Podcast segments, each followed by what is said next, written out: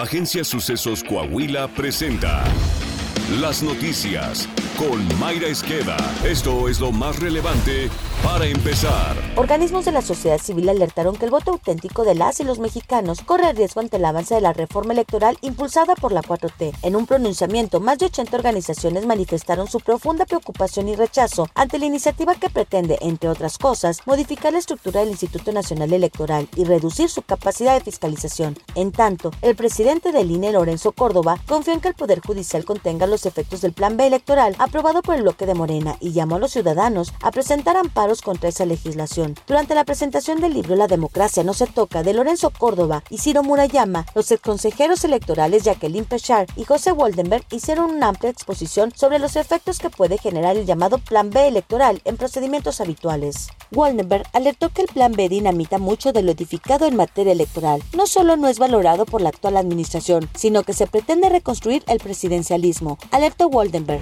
un comando armado irrumpió en el bar El Venadito, ubicado en Jerez, Zacatecas, y disparó a clientes trabajadores y músicos. El resultado del ataque fue de al menos siete personas muertas y seis más heridas, de acuerdo con reportes de fuentes de seguridad. Tan solo el viernes pasado fueron asesinadas 12 personas en el territorio zacatecano, de acuerdo con el informe diario de la Secretaría de Seguridad y Protección Ciudadana del Gobierno de México.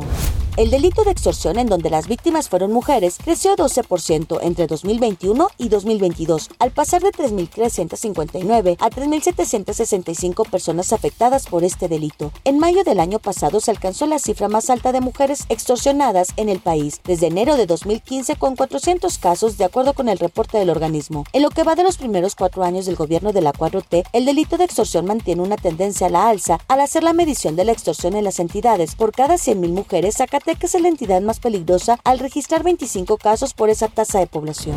Pobladores retuvieron a un grupo de 32 policías estatales en Guerrero. Tuvieron que interceder dos secretarios de Estado de esa entidad para que los inconformes accedieran a liberarlos. Ello se dio tras un enfrentamiento con pobladores que dejó el saldo de cinco hombres muertos, entre estos dos policías estatales la Auditoría Superior de la Federación encontró supuestas irregularidades en la Secretaría de Educación Pública que podría ascender hasta los 830 millones de pesos durante el periodo de la morenista Delfina Gómez, quien será su candidata a la gobernatura del Estado de México. De acuerdo al organismo, durante la gestión de Delfina existieron irregularidades en los pagos de sueldos, prestaciones, categorías no consideradas, trabajadores designados como deceso en nómina, bienes adquiridos no localizados o que no operan, entre otras. Deportes. Juegazo entre los Chiefs de Kansas City y Bengalis de Cincinnati, que se decidió hasta el último minuto del encuentro, en donde la escuadra de Patrick Mahomes ganó 23 a 20. Fue un error defensivo de los Bengals, el que puso a los Chiefs en clara posibilidad de ganar el encuentro, oportunidad que no dejaron ir al filo del último minuto del partido. En el otro frente, las Águilas de Filadelfia aplastaron a los 49 de San Francisco con marcador de 31 a 7. Desde el primer cuarto del encuentro, los 49 tuvieron todo en contra. Durante el partido, sus dos corebacks fueron baja a causa de lesiones y las Águilas no dieron margen de error.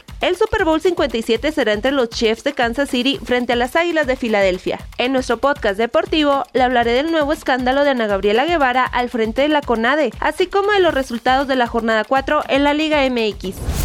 Política. Al recorrer el tradicional mercado de la colonia Guayulera en Saltillo, el precandidato a la gobernatura de Coahuila, Manolo Jiménez Salinas, dio a conocer que su proyecto tiene como prioridad garantizar el desarrollo parejo de las economías locales. Acompañado por su esposa Paola Rodríguez López, así como del primer priista de Saltillo, José María Frastro Siller, el precandidato dio a conocer que la mejor manera de ofrecer mayor desarrollo a la economía local es brindar incentivos a los micro y pequeños comerciantes, pues son la base del desarrollo de cada municipio. Agregó que aunado a ello también se garantizará la seguridad en sus actividades para que puedan trabajar con paz y tranquilidad de la mano con las autoridades.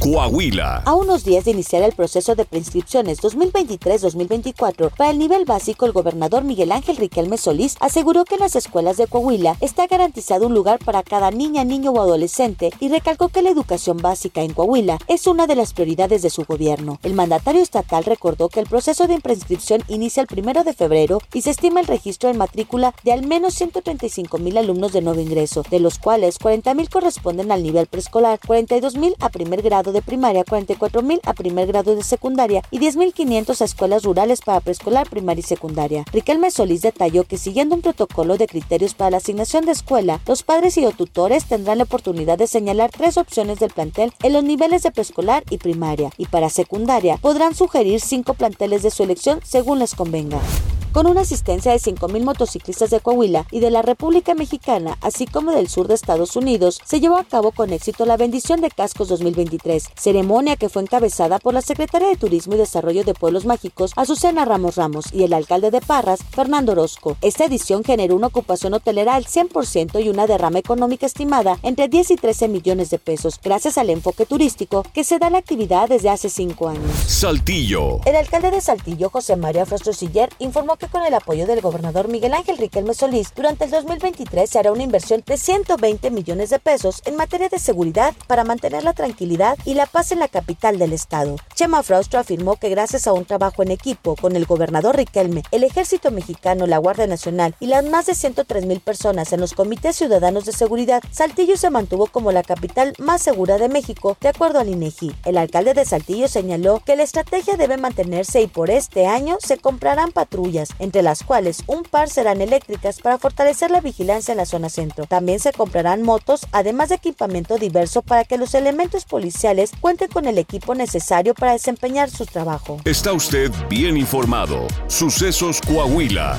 Síguenos en Spotify, Amazon Music, Apple Podcast, Google Podcast, YouTube, Facebook, Twitter e Instagram.